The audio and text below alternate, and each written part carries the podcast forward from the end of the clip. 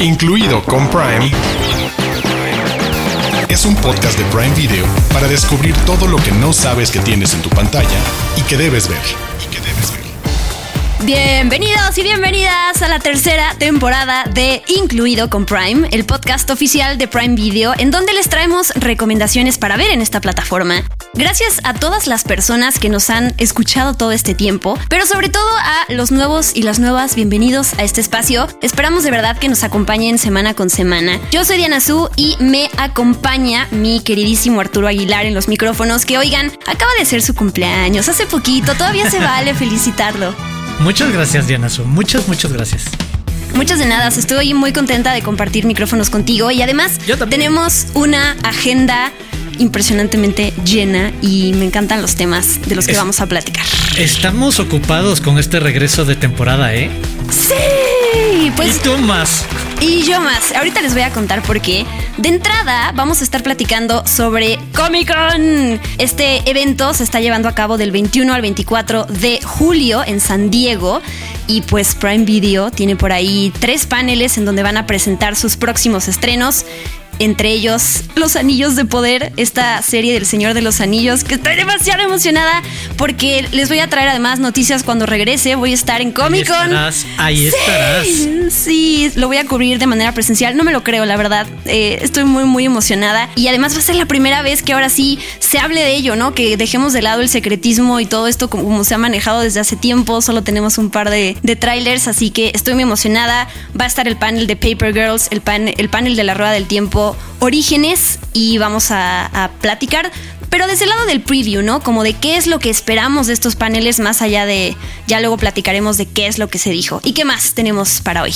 Para este episodio tenemos a Ana de la Reguera, quien nos cuenta de la segunda temporada de Ana. Y una sorpresa: algunos quizás hayan visto este material en redes sociales, porque por ahí hay un video bastante viral al respecto. Porque Diana Su nos va a compartir la experiencia que tuvo con los protagonistas de The Voice recientemente en Brasil, donde los entrevistaste. Y hay varias las joyas. Y como siempre tenemos nuestras queridas Prime News con todo lo que viene en el catálogo y una recomendación extra a cargo de Arturo. Así que acompáñenos.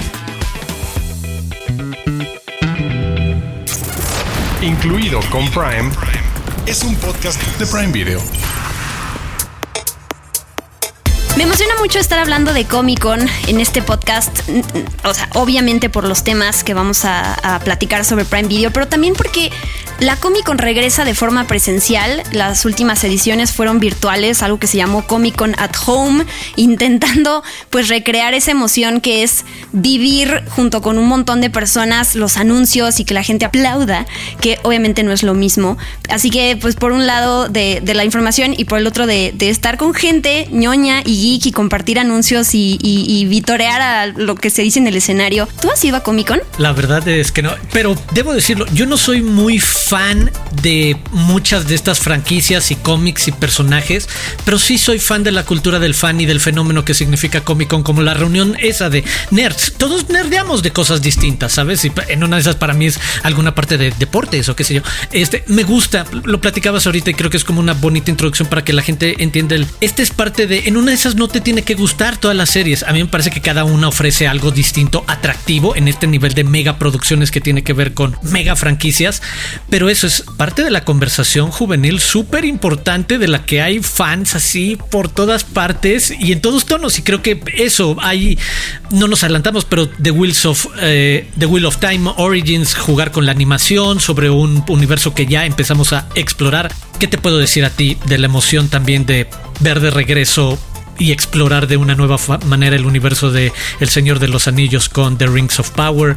Y también lo que a mí me llama la atención, los juegos de viajes en el tiempo. Y cuando esa premisa viene con Paper Girls como uno de los fenómenos que vienen de la novela gráfica y de los cómics, pues es el de, ¿sabes que hay algo llamativo que nos debería de interesar? Si nos gustan cómo se cuentan estas historias, nos debería de llamar la atención, curiosidad del de qué pueden enganchar con nosotros cada uno. Y creo que un muy buen momento es ver cómo reaccionan muchos de esos fans que ya conocen más de estas historias, cómo reaccionan a la presentación y eso, con el contacto con los demás fans ahí y con el talento que quiero preguntarte yo a ti ¿qué te emociona más de esos días que estarás ahora mismo o en el pequeño futuro? Depende de cuándo escuchen esto. Porque si es jueves, será en breve. Pues de entrada, para cerrar esta emoción de lo que significa Comic Con, solo decirle a la gente que yo sí les recomiendo que alguna vez en la vida viajen a Comic Con o a uno de este, de, este tipo de eventos, ¿no? Porque eh, dependiendo de dónde vivan, hay algunos que son más grandes o pequeños. Comic Con es como el gran evento que, junta a todos estos fans,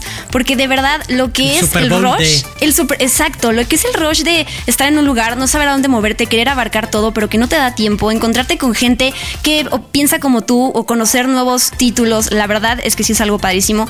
Y este evento es un evento para fans, o sea, cualquiera puede acreditarse del lado del fan, solo que sí es difícil porque tienes que estar pendiente de las fechas y tienes que meterte en el momento en el que se abran los boletos porque se acaban en tres segundos. Hay un, hay un episodio de The Big Bang Theory también cuando abren te muestran cómo todos ellos quieren conseguir boletos y es difícil, pero se puede. Entonces, si en algún, si en algún momento de su vida tienen oportunidad de ir a Comic Con, se los súper recomiendo basándonos en los paneles que va a tener Prime Video en Comic Con este año. Ya lo dijiste tú. El primero va a ser el jueves 21 de julio, que es la rueda de tiempo Orígenes, que no es el panel de la segunda temporada de, la serie live action de la que hablamos hace unos episodios, sino van a estar hablando de, esta serie de cortos animados que funcionan como una precuela, por eso se llama Orígenes, que lo que hacen es expandir el universo creado por Robert Jordan. Entonces, me gusta además que se trabaje a través del formato de animación, ¿no? Porque eso te permite permite como que meterte al, no sé, a, las, a, la, a la historia con los efectos de otra manera y eso está padre. Así que ese es el número uno. Y recientemente hemos visto una muy buena ola de animaciones como complementos de, y creo que es un muy buen vehículo para eso, explorar estos universos que son súper amplios y poder ir contando cada una de estas historias incluso en formas o estilos de animación diferente. Me parece una idea, me tiene, me tiene. Sí, a mí también, pero la verdad, hay que, pues, tú lo sabes, el panel que a mí más me emociona es eh, el que va a ser el viernes, el primerito del viernes en el Hall H, que es este escenario, esta área la más grande donde se juntan los fans que van a presentar El Señor de los Anillos, los Anillos de Poder. Y no sabes, cada vez que en redes sociales ha salido un anuncio de ese panel, como que yo me emociono de yo voy a estar ahí, yo voy a estar ahí. Sí, sí, sí. obvio, claro, claro, claro. ¿Hay algo que te emocione particularmente más? Tengo muchas ganas de saber palabras de los involucrados ¿qué se siente formar parte de la Tierra Media? No, no sé, siendo un evento así de grande, les van a permitir decir muchas cosas. O sea, obviamente no, no, no eh, van a revelar sin, eh, spoilers y ese tipo de, información. Pero me emociona como ver en carne y hueso ahí a los actores que le van a dar vida a estos personajes. Algunos ya conocemos como Galadriel, como Elrond, muchos otros que forman parte de los escritos de Tolkien y otros que fueron creados específicamente para la serie. Entonces, decir nada más que eh, esta serie estrena el 2 de septiembre que se desarrolla miles de años antes de los sucesos del Hobbit y del Señor de los Anillos, y que en este podcast en el próximo episodio les vamos a tener más noticias. Y ya quiero ser la Diana del futuro para poder saber todo lo que voy a saber. Spoiler alert, también vamos a tener antes de que se lance la, serie un episodio especial con Diana. En verdad, tienen que escucharla. Yo espero ese episodio con ansia. De todo lo que necesitan saber previo para mejorar. Es totalmente independiente la serie, pero la pueden disfrutar en otro nivel si escuchan de dónde viene, cómo se conecta, en qué momento de la gran historia está ubicada esto. Entonces también vamos a tener, spoiler alert, un episodio especial pronto respecto a The Rings of Power. Me late. Ya lo estamos cocinando, ya lo estamos cocinando. Y el tercer panel, Arturo, que, va a presentar Prime Video es sobre Paper Girls, que también ya habías dicho. El 29 de julio llega la serie Live Action, que está basada en estas novelas gráficas, que yo leí el primer volumen.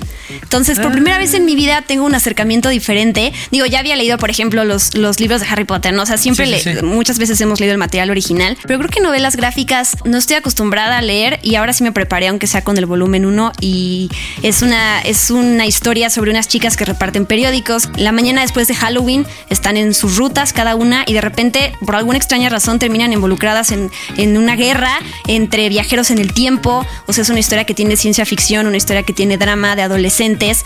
Eh, se ve increíble y después ya podemos platicar, ya habiendo visto los episodios, qué nos parece, pero eso también va a estar en Comic Con. Close Up. El invitado de la semana.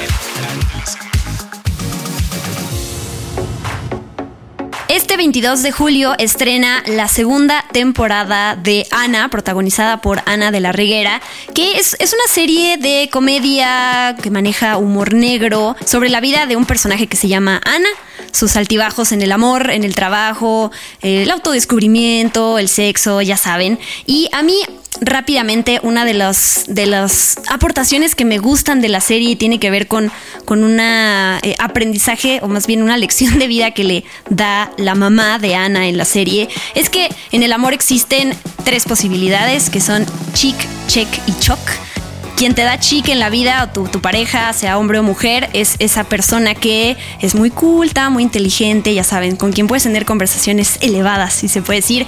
Check es quien te da estabilidad financiera y Choc pues es quien te hace ver las estrellas el shock. Entonces, pues es, con ese tipo de descripciones es con las que juega la serie de Ana. Y Arturo, ¿quién mejor que la propia Ana de la Reguera para que platique un poquito más sobre su serie, sobre esta segunda temporada y lo que pueden esperar? Güey, pues van a disfrutar una temporada muy enloquecida, eh, muy efervescente, mucho detrás de cámaras de la vida de una actriz que está atrapada en una serie que aborrece y que está en un personaje estereotipado y que está muy incómoda en él y, vamos a ver cómo ella quiere crear este plan maestro para salirse de ella, ¿no? Y ver, todas como sus, sus fechorías y todas las anécdotas que, suceden alrededor de, alrededor de esta miseria que está viviendo en la segunda temporada.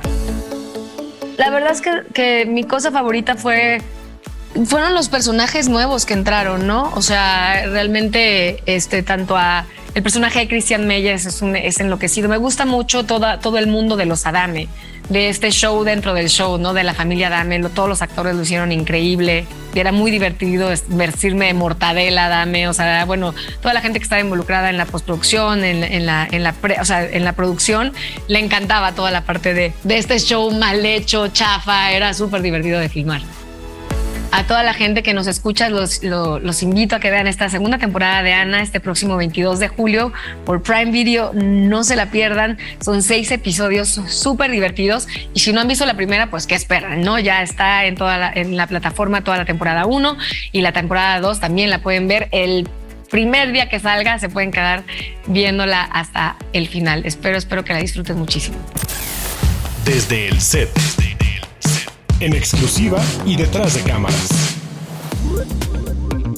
Y tomo el micrófono después de esta presentación de Ana de la Reguera para tomar el rol de encuestador, preguntador, curioso, porque vamos a platicar de entrevistas con The Voice, quizás una de las series más platicadas en las últimas semanas. Pero Diana Su, estuviste con todos estos actores y actrices que interpretan a este montón de personajes en Brasil hace poco. ¿Cómo te fue? ¿Cómo, cómo te sentiste? Fue una experiencia badass. Creo que con esa palabra lo escribo. Tengo mucho que contar, sé que aquí no tenemos, de, tenemos el tiempo contado, pero Arturo fue, fue épico porque The Voice es una de mis series favoritas desde que inició y tener a estos actores, que además los tuve, tuve dos entrevistas de 15 minutos, que tú sabes, en la industria es raro que te den tanto, tanto tiempo para platicar, eh, generalmente son tres o cinco, y, híjole, todos son súper buena onda, todos estaban en el mood de, de hacer chistes, de bulearse entre ellos, de agradecerte por el tiempo de de estar ahí.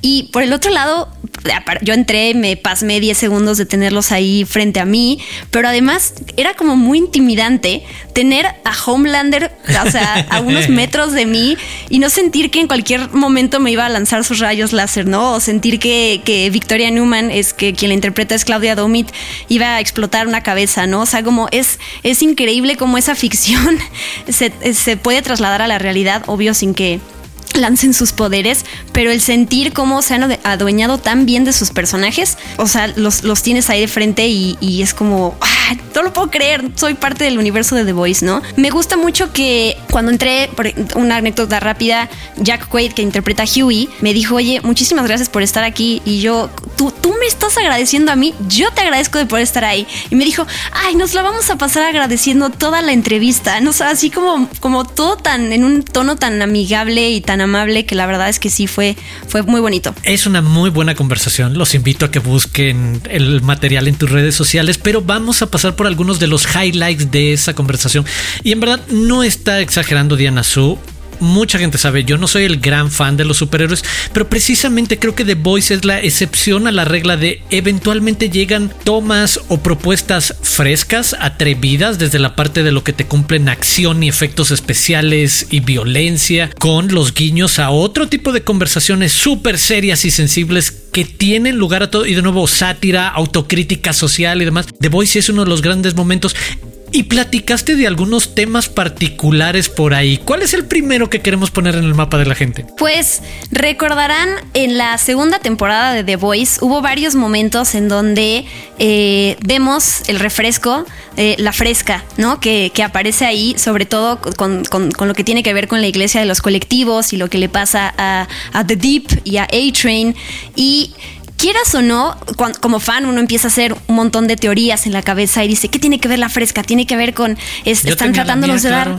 Sí, un mensaje oculto. Y entonces le pregunté a Eric Kripke, que es el showrunner de la serie, así directo, ¿qué nos estás tratando de decir con la fresca? Me dijo eh, que sí, es una pregunta que, le han hecho muchos, pero, o sea, más bien algo que se, han preguntado muchos y no tiene nada más que una razón, eh, digamos, eh, boba en el sentido en el que estaban en la sala de, de, mm, creación de guiones y dijeron, ¿qué se nos ocurriría que, tomar, que tomarían los miembros de un culto, en este caso la iglesia de los colectivos? Pues fresca. Y entonces como que ese chiste se empezó a hacer recurrente y empezaron a poner ese refresco eh, en, esas escenas con ellos. Tristemente, Fresca no los sponsoreó, que hubiera sido muy, muy lógico, la verdad, en una serie además tan importante como The Voice. Pero bueno, son como esas, ese tipo de detallitos que pueden o no importar en una serie y que se me hizo padre preguntarle y que ya me, dejara tranquila de que todo está bien. Y detalles que cobran vida por sí mismo, porque como creo en eso que sea un chiste local entre el, grupo de escritores, entre el cuarto de escritores y no mucho más, pero que haya espacio para que uno, yo entre ellos, haya puesto el de claro, es, ¿sabes? Como este simbolismo de drink the Kool-Aid, esta frase en inglés de te tomas una bebida y te la crees y que tiene que ver con creerte en algo tipo culto y comprarte todas las ideas, ideologías que tiene es el de tiene sentido, puede ir por ahí de que sea siempre una misma bebida, no en particular la, la marca, pero sí me llamaba la atención. Eric, I don't know if you can answer this question or if you already um, have the answer, but all these fresca moments, I'm, I, what are you cooking? what do you mean? We, um, there's the funny thing is, is there isn't like a huge amount of meaning to it. We just were in the writers' room coming up with you know the Church of the Collective, which was like you know obviously a cult, and and and at some point someone said, "What do we think they drink?" And someone else was like, "They drink Fresca," and we just started laughing because it's like you're right. It does seem like a drink cult members would drink, and yeah. so then it just became this running joke of of you know like surprisingly, Fresca doesn't want to be a part of it. like Fresca, the official, so the official beverage of cult members. We didn't get that uh, endorsement. No, shockingly, we didn't. Um, but uh, but yeah, it just was funny. It's just funny to me because it's such a it, it's such a. I mean, all due respect, I, I drink Fresca every so often. Luego platicaste de algo que es enormemente viral y curioso e interesante porque creo que nadie había pensado en cuestionarle si sabían cómo se llamaban sus personajes en español. Así es, quienes ven a lo mejor la serie en inglés pero tienen los subtítulos, habrán visto que oh, personajes como Soldier Boy, que la traducción pues literal sería niño soldado, no tiene nada que ver, sino que se llama caporal. Caporal. Y eso me dio pie a decir, híjole, em, pues les quiero preguntar si ya saben cómo son sus nombres. Tengo entendido que en España tienen otros, otros, o sea, se les dice de otra manera, Patriota, creo que es Homelander, pero los nombres aquí, que son Caporales Soldier Boy, que es Vengador Homelander, em, bueno, Starlight es Estrella, Victoria Newman la explota cabezas, Black Noir, que es Noctámbulo. Les dije esos nombres y bueno, además sus reacciones fueron increíbles, ¿no? Eh, como muy con, con ganas de, de- de mostrar interés. Y sí, yo subí esos videos a redes sociales, hice ese corte y se hizo viral, ¿no? Porque sí es como muy padre, no solo se- su emoción, sino que además hablan en español ellos a la hora de enterarse de sus nombres, reaccionaron y sí queremos que escuchen pues sus voces y escuchando a Homelander decir sí papi. Buenos días papi, creo que le dice a Soldier Gran Boy. momento, muy divertido. Sí, sí, sí. Have you had the chance to know the names of your characters in Spanish? What the translation is in Mexico?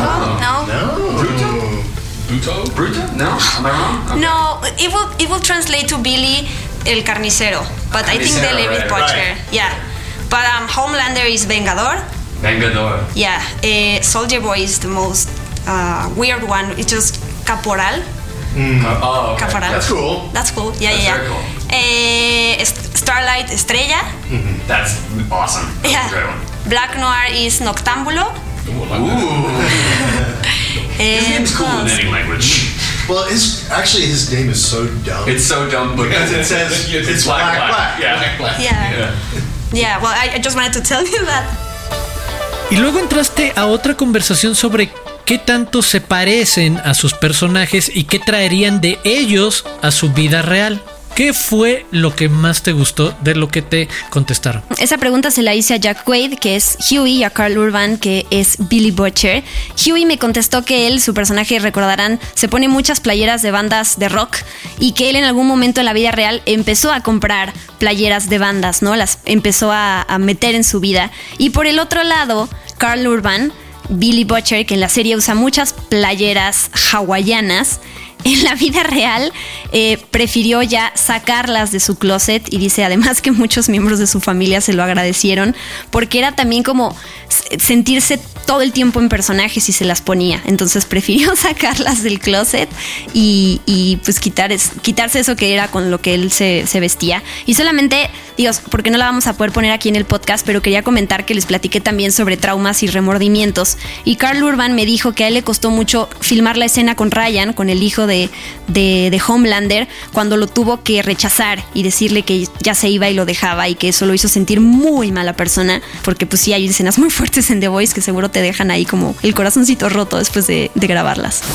Has it happened to you with the when the fiction comes to real life in your lives and that you act or you think like your characters and how w- they would react to some t- situations? Absolutely. I mean, especially Huey, because I think Huey, Huey and I are not too dissimilar from each other. I think we'd be friends in real life if it was real.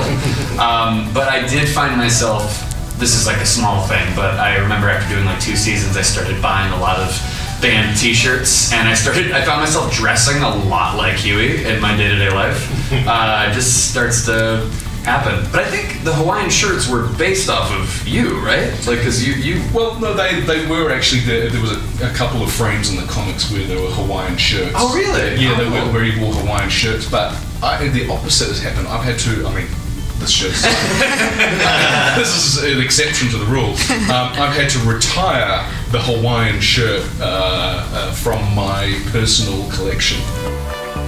Diana Su, hablando de escenas fuertes, hay una escena de un espejo particularmente especial en esta temporada. Y estamos hablando de Homelander jugando en esos terrenos que hacen referencia, y hace rato lo platicamos cuando decíamos El Señor de los Anillos y Gollum, y esos grandes momentos, escenas en las que un personaje se desdobla y habla consigo mismo. ¿Qué te dijo Homelander sobre ese momento? Esta, esta experiencia de poder entrevistar a los, a los actores de The Voice la tuve en Sao Paulo, Brasil, que nada más en, paréntesis es una, es una audiencia importante porque es la, la audiencia más grande de Latinoamérica para la serie. Fue algo diferente porque generalmente tú sabes, estos eventos se hacen previo al estreno de algo, ¿no? Entonces a veces no tienes oportunidad de ver ciertas escenas y preguntarle a los actores sobre ciertos momentos. Aquí con un, con un evento de, que giraba alrededor del season, season final, del último episodio de la tercera temporada, pues le pregunté a Homelander sobre esta escena en el, en el espejo que tú ya describes, que él, él platica cómo él hace mucho actuó, protagonizó una serie en Nueva Zelanda en donde hacía gemelos. Entonces él ya tenía la experiencia de, de hacer a dos personajes que se van a ver como él. Y me platica que él, él le sugirió a Eric Kripke eh, construir a este personaje del espejo eh, pensando en lo que Homelander pensaría que serían sus papás, ¿no? Como estas personas que, que él nunca conoció por el contexto del personaje y cuál es el background. Pero mm, eso fue, el- él, lo propuso para diferenciarse de estas escenas de la cultura pop que tú ya mencionaste. Y la verdad es que le salió increíble.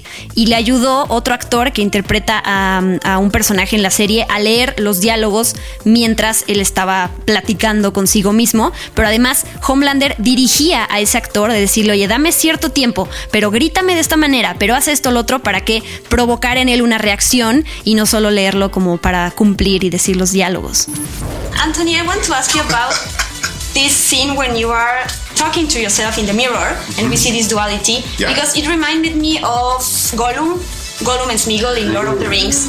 That's like a very iconic scene. It was yeah, that was fun. That, that was actually a really fun scene to do because it started off. It was just it was it was a completely different scene uh, in which he did talk to himself in the mirror, but. But like you say, it's been done before. Willem Dafoe did it with the Green Goblin. Um, Gollum did. It. I mean, th- th- there's a lot of these characters talking to themselves scenes, and I so I was like, well, okay, what, how can we make it different? The only thing I could think of, and I pitched this to Eric, is let's let's make the character that let's make it the guy that Homelander as a kid created because he didn't have a mom and dad that would be his mom and dad figure all mashed up into one. And Eric was like, yeah, and so he wrote this thing, and we tweaked it, and and, and uh, we got it to, into the, the shape that it was in there. As I was rehearsing it, I sent him this email. I was like, hey, Eric.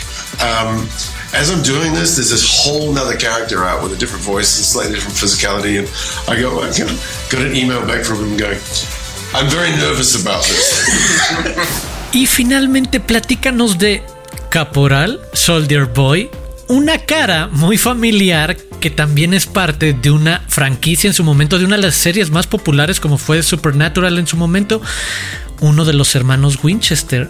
¿Qué te habló precisamente Caporal sobre Dean Winchester? Él trabajó precisamente en Supernatural con Eric Kripke, ¿no? Entonces ya tenían como esta amistad laboral y fuera de la pantalla y por algo él lo quiso meter.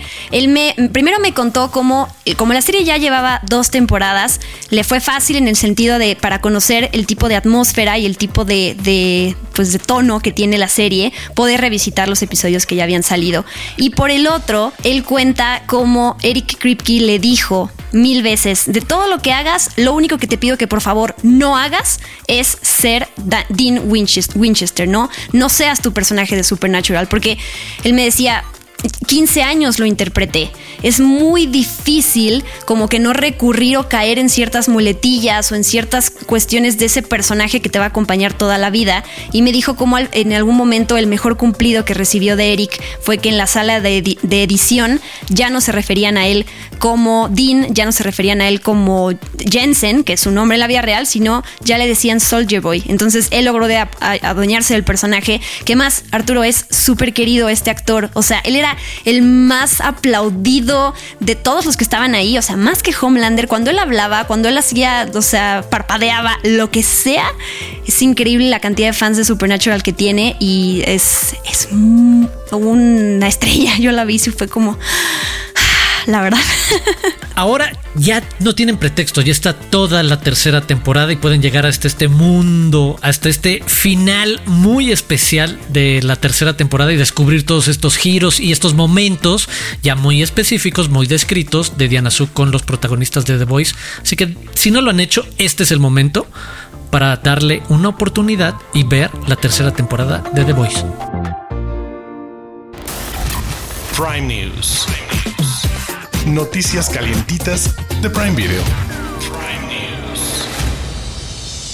Todo está listo para el estreno de Noticia de un secuestro, la serie inspirada en hechos reales y en el libro de Gabriel García Márquez, que narra la historia de un grupo de personas secuestradas en la década de los 90 por narcotraficantes colombianos. Aparten el 12 de agosto y vayan viendo el tráiler en nuestro canal de YouTube Prime Video Latam. Prime News.